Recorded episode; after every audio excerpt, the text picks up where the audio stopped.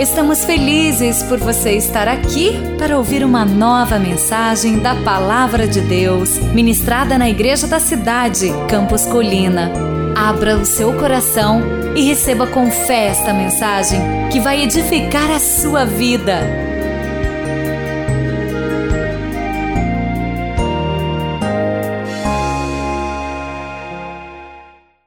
Viva para valer a pena. Por quê? 1 Tessalonicenses 4,7 diz: Porque Deus não nos chamou para a impureza, mas para a santidade.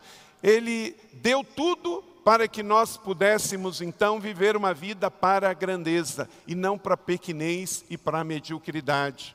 Faça valer a pena. Acabamos de reafirmar aqui a cruz, a coroa, o sangue, a morte, a ressurreição, tudo isso veio para nós e veio pela graça, não veio de graça. Não confunda, a salvação é pela graça, mas não veio de graça, custou, custou a vida de um inocente, custou a vida de um cordeiro sem pecado. Faça valer a pena, porque você recebeu esta vida e agora você tem a oportunidade de fazer valer a vida nova que você ganhou. Tem um filme que passou alguns anos atrás, interpretado por Tom Hanks, ganhou Oscar, ficou famoso, baseado em fatos reais, chamado O Resgate do Soldado Ryan, James Ryan. Este soldado, filho de uma mulher norte-americana, foi recrutado para lutar a guerra durante a Segunda Guerra Mundial. E lá na Europa, na invasão da Normandia, uma situação muito complicada. Aquela mulher já teve a notícia que três dos seus filhos morreram e agora ela só tem um. E os seus colegas de guerra, sabendo disso, decidem voltar e resgatá-lo. Só que para voltar, eles sabiam que muitas vidas seriam ceifadas, muitos iriam morrer, porque era quase que um atentado suicida. Mas eles fizeram isso. E eles foram. E eles conseguiram resgatar aquele soldado. Para dar àquela mãe uma notícia que pelo menos um dos seus filhos se salvou. E o momento final, ali na beira da praia, aquele coronel que comandou o resgate dele na praia, olha para ele e fala uma frase muito forte, veja só.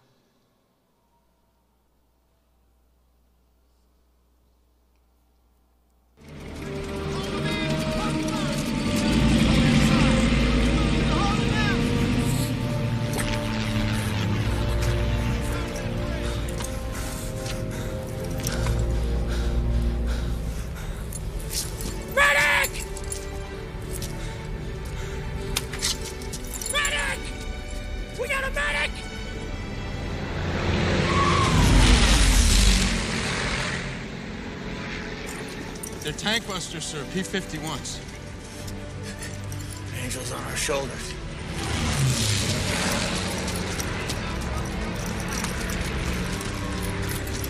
What, sir?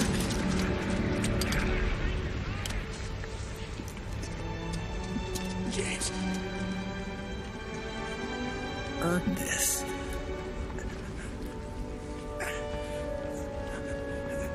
it.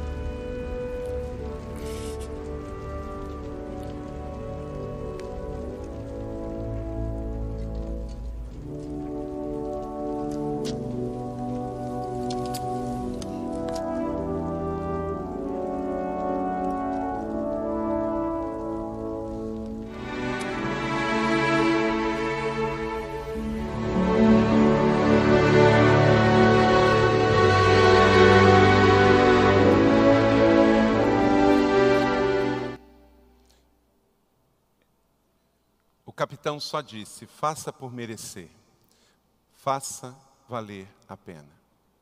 James Ryan morreu idoso, mas ele morreu lembrando-se disso e fez valer a pena cada um dos seus dias. Queridos, nós também temos uma história semelhante como essa. Deus enviou o seu único filho para resgatar a Ana, a Teresa, o Luiz, o José, o Carlos, o Carlito, o Fernando, a Andréia, o Marcelo, o Luiz, a Meire, o José, o Paulo, a Ana, a Carla, a Maria, o Pedro. Alguém foi enviado pelo nosso resgate. Nós vivemos, mas o filho morreu. O filho morreu. E eu não posso, por ter sido presenteado com o dom da vida, ter sido resgatado da morte, saído do inferno, saído das trevas, não fazer valer a pena. Por quê? Porque eu também vou prestar conta da vida que eu recebi. Você não vai prestar conta do que você não recebeu. Você vai prestar conta exatamente do que você recebeu. Se você viver 50 anos, você vai prestar conta dos seus 50 anos, dos 70, dos 80, vai prestar contas do que Deus te deu como homem, do que Deus te deu como mulher. Faça valer a pena cada minuto que Deus te der nesta terra, vivendo não só para si, mas vivendo para Ele, vivendo com propósito porque Deus não nos chamou para a impureza, para a vida de devassidão, para a vida só para si, mas para os outros. A vida não é sobre o que eu tenho, mas sobre o que Deus me deu para que eu possa repartir. Às vezes é uma oração, um abraço, uma atenção, uma oferta, um carinho, o ensinar algo que você sabe para alguém você está fazendo valer a pena, a causa da sua vida. Qual é a causa da sua vida? Você não foi feito só para ir no shopping. Você não foi feito só para assistir novela, você não foi feito para simplesmente consumir acorde. E ainda faltam 30 dias para a gente viver esse ano. Quem sabe Peça a Deus para trazer à mente o que você foi procrastinando e que precisa fazer ainda antes da virada do calendário para 2018. Alguém que você precise visitar, alguém que você precisa perdoar, alguém que você precisa dar algo que você prometeu e ainda não entregou, alguém que você precisa ir lá na casa dessa pessoa, alguém que você precisa fazer uma ligação, alguém que você precisa devolver algo. Você está retendo. Não deixe o ano novo entrar e você já entrar devendo no ano novo. Deixa todas as coisas em dia e vamos fazer valer a pena. O que, que o Espírito Santo está falando com você? Tem uma multidão aqui Milhares de pessoas estão aqui, mas eu sei que o Espírito Santo tem uma história de amor com cada um aqui. E em nome de Jesus, durante esta palavra, que Ele revele do céu o que você precisa fazer para fazer valer a pena ainda neste ano de 2017, neste mês de dezembro, algumas coisas que você tem que se levantar, sair da acomodação e ir em direção ao que Deus tem te pedido, talvez durante todo este ano. Tem muita gente vivendo de um jeito que parece que o prazo de validade já está esgotado, vivendo simplesmente para si. Vários rapazes morreram para que uma mãe tivesse uma boa notícia. Nem todos os meus filhos morreram na guerra, mas um filho voltou. Então, viva na terra com significado, faça cumprir o seu chamado, sua missão, viva para a grandeza. Nossa vida aqui na terra é para prosseguir para o alvo. A grande pergunta é: para onde você está se dirigindo com a vida que você está vivendo? Todo mundo que pega um carro, bota lá no Waze, destino, rua tal, número tal, no bairro tal. Você sai e se dirige até aquele destino. E se erra, o que, que você faz? Você espera que o GPS recalcule a rota porque você não quer chegar ao lugar errado. Então, hoje é dia de recalcular a rota para você chegar ao destino certo que Deus tem para a sua vida. Deus nos chamou para algo maior. Vamos deixar coisas pequenas.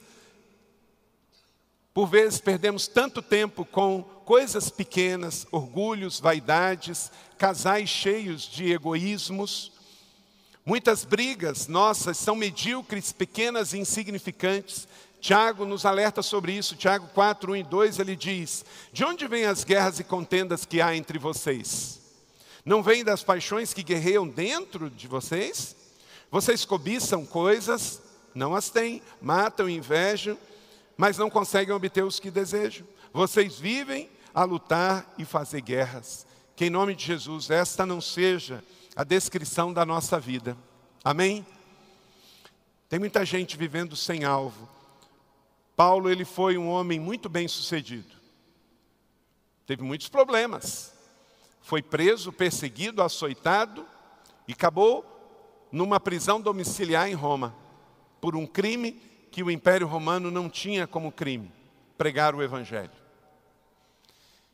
Mas mesmo assim, com todas essas situações, ele foi o maior missionário, o maior escritor do Novo Testamento.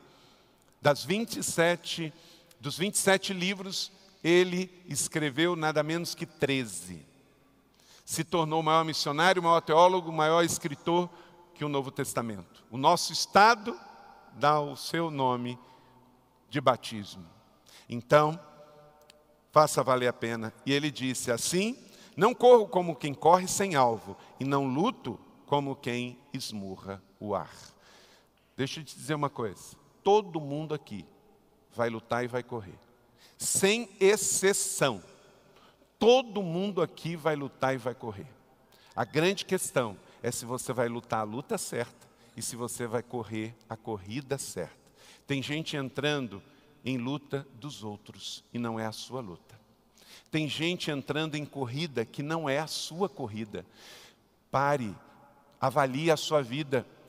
É final de ano, avalie em 2018 quais são as lutas que você vai lutar, quais são as corridas que você vai fazer, porque você pode estar lutando luta dos outros, você pode estar correndo corridas sem propósito, sem sentido, e aí você chega no final do dia, estou cansado, por quê? Corri muito. A grande pergunta era a sua corrida?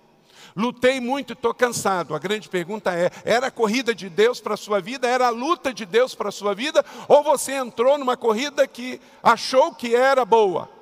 Entrou numa luta que pensou que era para você. Você só tem uma vida e só pode correr a corrida que Deus tem para você. E só pode entrar nas lutas que Deus tem para você. Tem muita gente que tem luta para a gente, mas Deus tem a luta certa para a gente lutar. Paulo, ele tinha as suas lutas, ele tinha as suas corridas. E ele, ao escrever em Corinto, que era uma cidade que tinha Jogos Olímpicos na Grécia, ele diz: Eu não corro sem alvo, sem destino, eu não luto sem causa. Para você fazer a sua vida valer a pena, como vimos na ceia do Senhor, no sacrifício de Jesus, ilustrado por esse filme do Resgate do Soldado Ryan, a primeira coisa, sempre avalie o seu progresso. Você precisa avaliar como que a sua vida está. Se você hoje é uma pessoa melhor do que foi ontem, se você está terminando 2017 melhor do que terminou 2016. Veja o verso 12, não que eu tenha obtido, Quer dizer, não que eu me ache o maioral, o melhor, o dono da cocada preta, que eu sou o melhor da minha classe. Não, mas eu prossigo. O prosseguir aqui fala de progresso, de avanço. E eu prossigo para alcançar, porque eu fui alcançado por Cristo. A vida é dinâmica. É igual andar de bicicleta e de moto. Se parar, cai. Você tem que continuar avançando, tem que continuar progredindo. É instintivo e natural o crescimento. A gente quer crescer, o ser humano deve crescer. Deus está trabalhando na sua vida. Você está em obras. Então continue progredindo, que haja hoje uma pedrinha a mais. Você ainda não chegou lá, não está pronto, mas se há progresso, se há crescimento, glória a Deus por isso. Reconheça isso. Deus está moldando, preparando você. Você não está completamente santificado, mas está em processo de santificação. Cuidado para não se acomodar com o pecado, com a carne, que vai trazer estagnação e até retrocesso na sua vida. Então, portanto, avance. Não foque na perfeição, mas foque no progresso e no crescimento. Diga comigo, não vou focar na perfeição, mas vou celebrar o meu progresso um dia de cada vez. Então, que em nome de Jesus, você celebre o seu progresso e o seu crescimento. Não caia na tentação do pecado do orgulho, de achar que está já melhor do que os outros. Também não caia no outro extremo da acomodação. Você não precisa ir para a acomodação e nem para o orgulho de achar que é melhor do que os outros, mas celebre o seu progresso. Que em nome de Jesus isso seja uma realidade na sua vida. Faça valer a pena. Avalie o quanto que você está progredindo. Quem aqui pode dar o testemunho de que a sua vida neste ano espiritualmente está melhor do que você terminou o ano passado? Levante a sua mão. Aleluia, glória a Deus, que assim seja. Quem está melhor não está perfeito, mas está melhor nos seus relacionamentos. Você liberou pessoas que você tinha guardado no coração com mágoa, rancor, tinha caído na isca de Satanás do ressentimento, e hoje você está muito melhor nos seus relacionamentos familiares e pessoais. Levanta sua mão. Glória a Deus. Quem também está melhor na sua vida profissional, você sentiu que também progrediu. Você estava meio estagnado, mas você progrediu e avançou. Levante sua mão. Aleluia. Glória a Deus. E financeiramente e profissionalmente, quem avançou na sua vida e também prosperou? Levante sua mão. Glória a Deus. Então, meus irmãos, há progresso, vamos celebrar isso. Não vamos chegar no final do ano como pobres coitados, em autocomiseração, achando que somos os piores. Faça valer a pena, você é joia da coroa, foi feito pouco abaixo dos anjos. Você tem uma mente brilhante, um coração extraordinário, você tem sentidos, você tem um corpo brilhante e fantástico. Deus te chamou para a grandeza, faça valer a pena. Quantas mãos levantadas? Aqui, isto fala sobre avanço, progresso, e é isso que Paulo está dizendo aqui nas Escrituras, e hoje celebramos nesse primeiro domingo do mês de dezembro, amém? Que assim seja. Então não olhe o que está faltando, mas celebre o avanço, o progresso, o que você recebeu do Senhor. Sempre avalie o progresso. Olhou para trás, tem algo positivo. Deu dois passos, celebre dois passos. Deu cinco passos, celebre cinco passos. Mas vamos para frente, porque para frente é que se anda. Dois, caminhe para frente. Eu sempre digo, eu vou para qualquer lugar, desde que seja para frente. Se é para voltar para o Egito, um, um. Da onde eu passei, eu já vi o que tem. Eu quero ir para novos horizontes. Amém? Novos horizontes, coisas novas. Veja o verso 13, irmãos, eu não penso que eu tenha alcançado, mas uma coisa eu faço, eu esqueço as coisas que ficaram para trás. Olha para cá, meu irmão. Sabe o que você deve fazer com o seu passado de erro e de pecado? Pega uma pá, abra um buraco, enterra e sobe em cima desse buraco e fique mais alto. E aí você vai poder olhar para frente e ver o horizonte do que Deus tem para você. Pastor Rick Warren disse: o melhor ferramenta para o nosso passado é uma pá uma pá para você abrir um buraco e jogar tudo que é ruim lá, todos os erros, todos os pecados. Faça um ato profético nesse mês de dezembro. Vai cavar um buraco, né? Ó, tem um monte de buraco aí, ó. Né? Faz, abre um buraco, bota uma pá, pega o papelzinho lá, joga tudo de ruim, enterra, fica mais alto, ó, bota os seus pés e olhe por cima e diga, ó, para o Egito eu não volto mais. Deus me deu um destino melhor, algo melhor, e eu não vou cometer os mesmos erros, porque eu não quero que a minha vida seja um retrocesso, eu quero andar para frente, em nome de Jesus, adiante. Eu gosto dessa expressão, adiante, porque ela é uma palavra profética. Jesus nos enviou adiante, não é isso? Lá na grande comissão, ele nos envia, lá no envio dos 70, em Lucas capítulo 10, ele diz: envio adiante. Somos resposta desta palavra. Nós estamos aqui porque o Senhor nos mandou adiante. O pior endereço para se viver é no passado, porque ele nunca trará perspectivas para o seu presente e o seu futuro. Então, pare de ficar olhando para o seu passado, eleve os seus olhos para os montes e veja o socorro que o Senhor já está trazendo. Feridas, fardos, mágoas, fracassos, não vai trazer você para um futuro, vai fazer você ficar olhando para o passado. Três, estabeleça alvos certos. Verso 14, a parte A, prossigo para o alvo. O alvo, qual é o seu alvo? Você pode estar sinceramente errado. O alvo da sua vida tem que ser um alvo correto. Qual é o seu alvo de vida? Onde você quer chegar? Aí, o combustível que você enche o seu tanque tem tudo a ver para você chegar lá. Por que, que a gente recebe de Deus a direção de fazer um devocional, de escrever, de imprimir, de publicar e de te oferecer? Para que você tenha combustível para chegar lá, chegar ao alvo que Deus te deu. Onde você quer chegar como empresário? Onde você quer chegar como profissional? Para que, que você quer estudar? Até para estudar precisa ter um alvo. Eu estava lendo hoje um artigo que daqui a alguns anos o ensino vai ser completamente diferente do que é hoje nas escolas, a nível primário e secundário e universitário. Porque está se chegando à conclusão de que tem muita gente ensinando e tem muita gente não aprendendo nada. Então, a educação vai passar por uma revolução, porque parece que tem gente que está pagando 14 mil reais, 15 mil reais por ano para um filho, e chega no final do ano, ele parece que não passou em lugar nenhum. Então, não é estudar só, é qual o alvo do seu estudo, não é só fazer uma viagem, qual o alvo da sua viagem, não é simplesmente se matricular num evento, mas é para que que eu vou naquilo ali? Porque você não tem tempo a perder. Então sente, ore, estabeleça alvos para que daqui a alguns anos, quando você chegar lá, você possa dizer: valeu a pena cada minuto e cada centavo investido. Quatro, considere constantemente sua motivação. Por que, que você quer fazer? Tem gente que fala comigo, você sabe que eu falo com gente o dia inteiro, todo dia. E tem gente que fala assim: não, mas eu, eu tenho que estudar fora. E aí eu começo a perguntar por que se estudar fora e não tem consistência. Não, mas se eu for morar no Canadá e nos Estados Unidos, tudo vai ser resolvido. Gente, até parece que não tem. Gente pobre, gente com problema, gente com depressão, no exterior.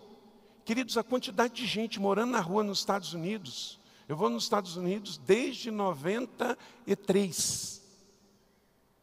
E está crescente, crescente, crescente, crescente, crescente. Aí tem gente que quer começar de novo, aí ele vai mentir na imigração, mentir para chegar lá e, e quer começar a vida nova. Espera aí, você tem que olhar sua motivação. Para que eu quero isso? Deus está pedindo para eu mudar de casa?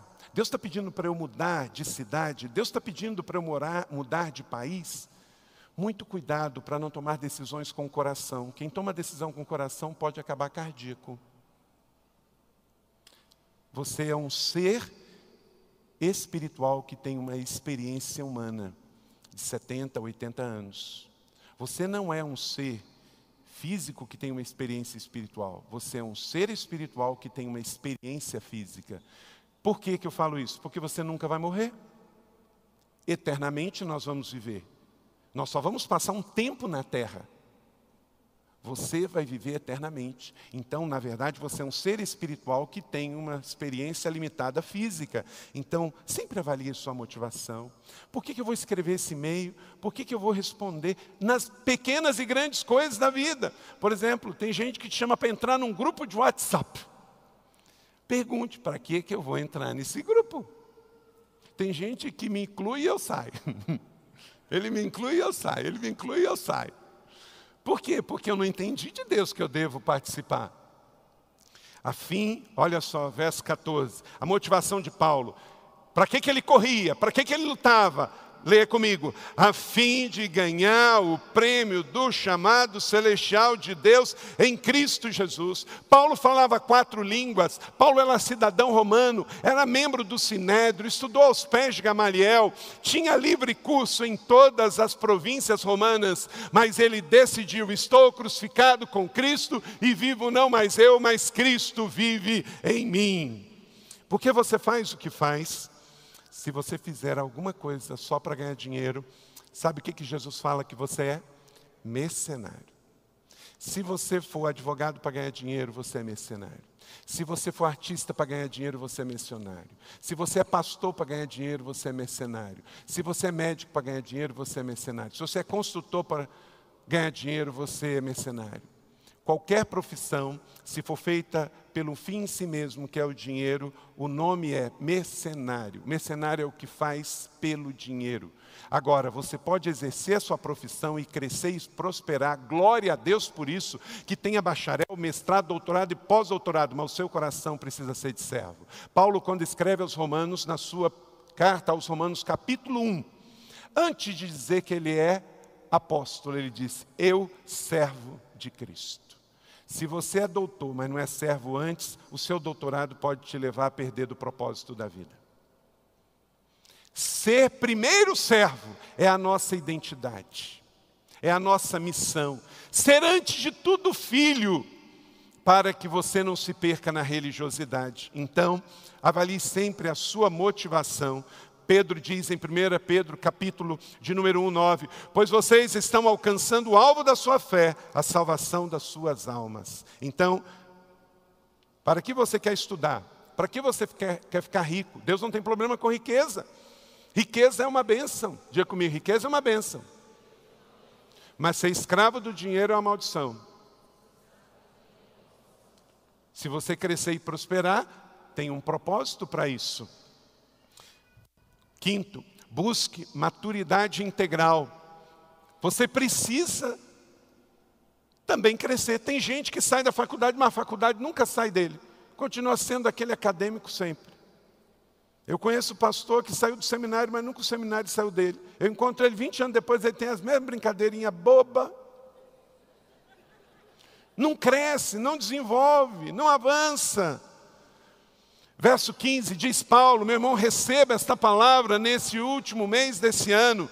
Todos nós que alcançamos a maturidade, o que, que Paulo está partindo do pressuposto, irmão? Que você cresceu, que você parou de mimimi, que você parou de ficar reclamando. Ah, eu não tenho, eu não sei, eu não posso. Não, todos nós que alcançamos maturidade, isto é, que cresceu, que alguns aqui, gente, já está evidente isso no físico, o seu cabelo já está branco, alguns já perderam o cabelo.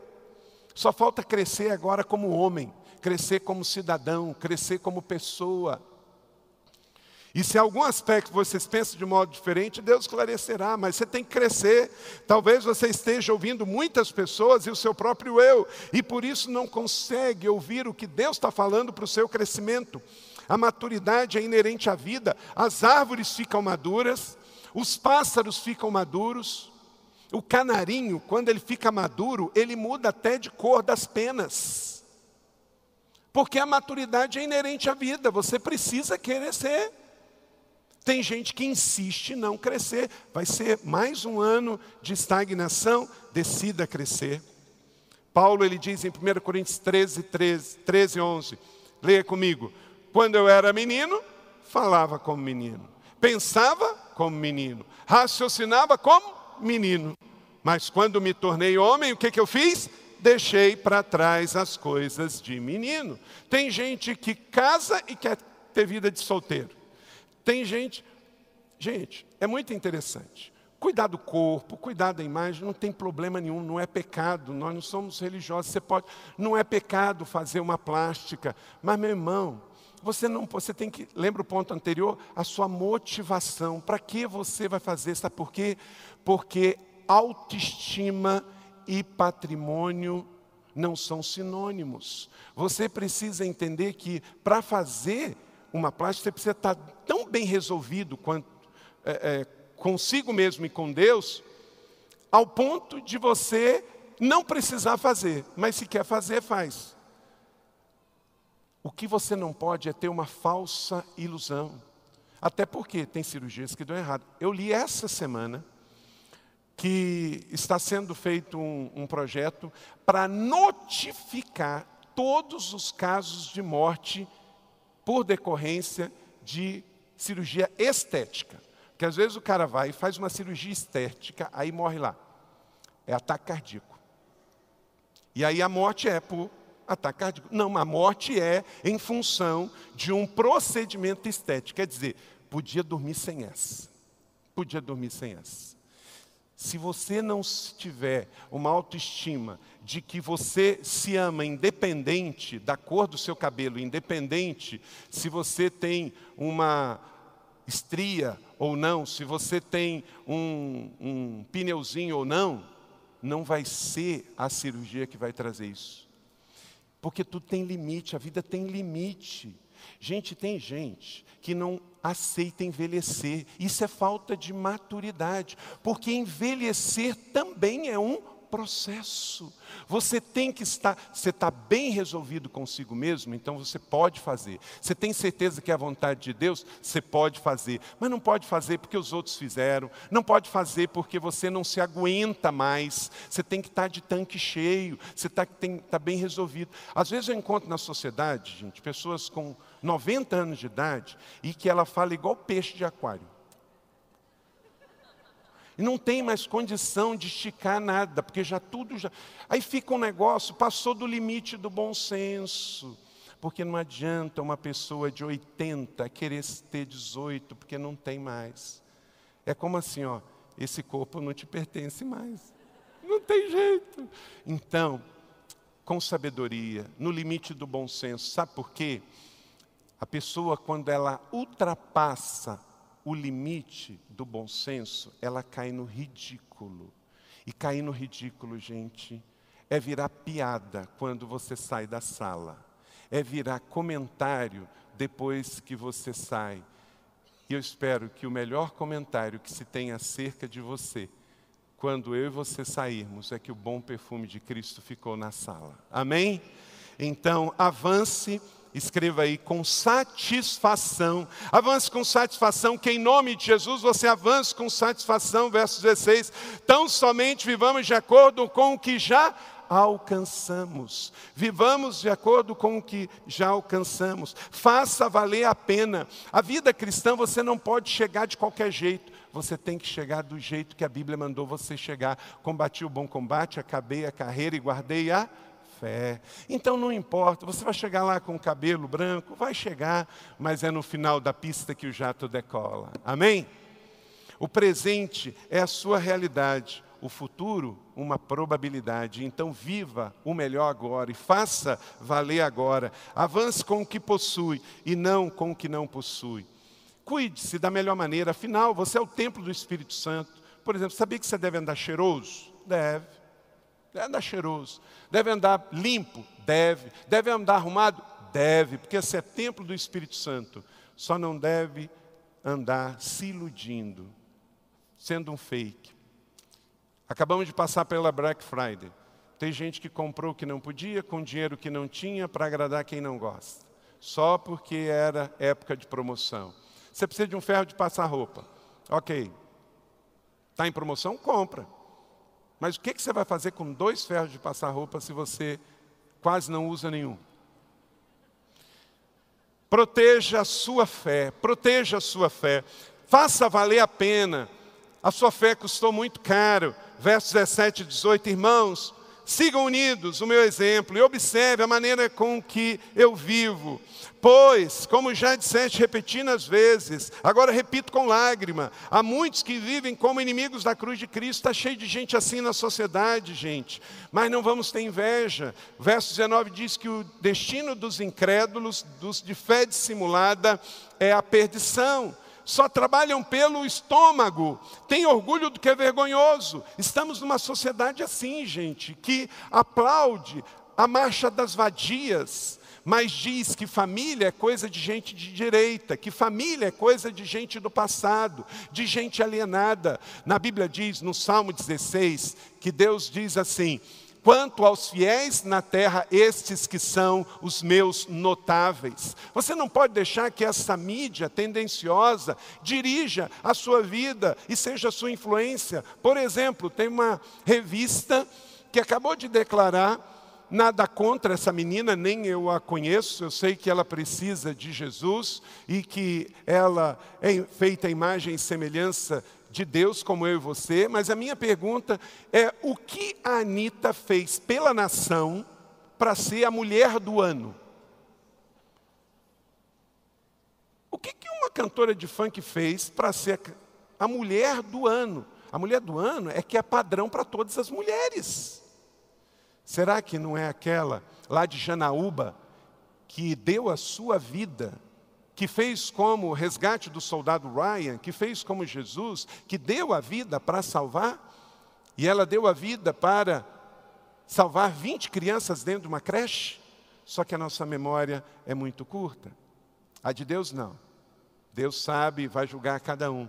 Agora, o mundo é assim, porque está escrito aqui, está escrito em Filipenses capítulo de número 3, que vivem como inimigos da cruz de Cristo. O seu destino é a perdição, o seu Deus é o estômago, tem orgulho do que é vergonhoso, só pensam nas coisas terrenas. Gente, essa é a realidade do mundo, por isso que a Bíblia é a carta viva de Deus, é a espada rema. Que o mundo é assim, nós sabemos, há mais de dois mil anos. O que eu não posso é ter esse mundo como padrão para a minha vida, para a minha família, para a minha sociedade porque eu vivo numa outra perspectiva de vida. Então, entre o que o mundo diz, entre o que o Deus diz, por exemplo, quando o mundo fala que você é um infeliz, você vai acreditar? Eu prefiro ficar com Romanos 8, que diz que eu e você somos mais que vencedores. Proteja então a sua fé. Oito, mantenha o foco no reino. Mantenha o foco no reino. Você tem uma família biológica? Amém, eu também tenho. Você tem um casamento? Amém, eu também tenho. Você tem bens? Glória a Deus. Eu também tenho. Agora, deixa eu te dizer uma coisa. Faça da sua vida a coisa mais importante viver para o reino, viver para Basileia. Não é o seu carro, não é o meu carro, não é a sua casa, não é a minha casa. Não é a sua poupança, não é a sua aplicação. Verso 20. Vamos ler juntos, que seja uma declaração para nos alimentar nesse fim de ano, todos juntos. A nossa cidadania, porém, está nos céus, de onde esperamos ansiosamente o Salvador, que é Cristo Jesus. Amém. De onde está a sua cidadania na terra? Não, nossa cidadania no céu. Nós estamos brasileiros, mas nós somos de Basileia, nós somos do reino de Deus. Não de um império, porque Deus não é imperador, mas Ele é um rei de amor. Viva, mantenha o foco no reino e viva no reino. Verso 21. Pelo poder que capacita colocar todas as coisas debaixo do seu domínio. A palavra domínio aqui quer dizer Basileia, do grego Basileia, de reino de Deus. Não é de um imperador de homens do império de homens, mas do reino de Deus. E ele nos convida a sermos parte, vivermos este reino. Apocalipse 5:10 leia comigo. Tu os constituíste reino e sacerdotes para o nosso Deus, e eles reinarão para sempre. Então, ele é rei, ele tem um reino e ele me inclui, te inclui nesse reino. E é por isso, meu irmão, que nunca quem está fora desse reino vai entender linguagem, cultura, princípios. Não vai eleger, você não vai ver, eu não quero ser pessimista, não, mas você não vai ver uma mulher cheia de virtudes cristãs eleita como a mulher do ano no país, enquanto todas as pessoas do país não forem do reino. Porque eu só vou eleger uma mulher de visão, de procedimento e de cultura do reino se eu estiver no reino. Eu tenho certeza que você não elegeria esta mulher que me referi como a mulher do ano. Porque você tem uma cultura do reino que você pertence. Mas a Bíblia diz que o mundo jaz no maligno. Então não espere comportamento de convertido de quem ainda não conhece Jesus. Nós vamos estar neste mundo, conviver com uma cultura de um mundo sendo cidadãos do reino de Deus. Por isso, você não mente, você não rouba, você não tem uma atitude desleal no seu trabalho, porque você está no reino de Deus. Agora, se você estiver na religião só, muito cuidado, porque religião é uma coisa, Basileia é outra coisa. Reino de Deus é um estado de espírito. O reino de Deus é fruto de uma decisão, de um arrependimento, de uma conversão. Você é transportado das trevas para a luz. Isso não acontece na religião. Tem gente de todas as religiões mau caráter, inclusive da religião cristã. Mas ela só entendeu o que é religião, não entendeu o que é arrependimento, conversão e mudança de vida. Amanhã você é missionário no seu trabalho, porque você vai viver o reino de Deus no seu trabalho. Amém? E por último, Acredite na transformação. Faça valer a pena. Não pare de orar pelas pessoas que você está orando. Não pare de evangelizar quem você está evangelizando. Verso 21, ele transformará os nossos corpos humilhados, tornando semelhante ao seu corpo glorioso. Pessoas podem mudar, creia nisso. Realidades podem ser transformadas, milagres podem acontecer. Creia que de repente tudo pode mudar. Diga comigo, de repente, tudo pode mudar como Paulo e Silas na prisão, uma oração e de repente as portas das prisões se abriram, porque tempestades passam, noites terminam, invernos terminam, tudo pode mudar. Somos o povo que acredita em transformação. O mundo quer acabar com a sua capacidade de sonhar, de acreditar e de superar. Olha para cá. Você já percebeu que a igreja, a fé, é contrária a tudo que estraga o homem? Aborto, é, sexualidade errada, drogas, vícios, cigarro, bebedeira. Nós somos contrários a isso, porque a Bíblia diz. Nós orientamos as nossas ovelhas a não fazerem isso. E quem ouve é bem sucedido. Mas nós temos um mundo que incentiva tudo isso. Incentiva a droga, o aborto. Por que, que dia 1 agora se celebrou é, o dia de conscientização contra a AIDS? Dia 1 de dezembro é o Dia Mundial de Luta contra a AIDS. Foi feita uma pesquisa aí, na nossa região aumentou 85%. Sabe por quê? O pessoal quer viver inconsequentemente, esquece de que. Você acabou de ouvir uma mensagem bíblica da Igreja da Cidade em São José dos Campos. Se esta mensagem abençoou sua vida, compartilhe com seus amigos em suas redes sociais. Obrigada e que Deus te abençoe.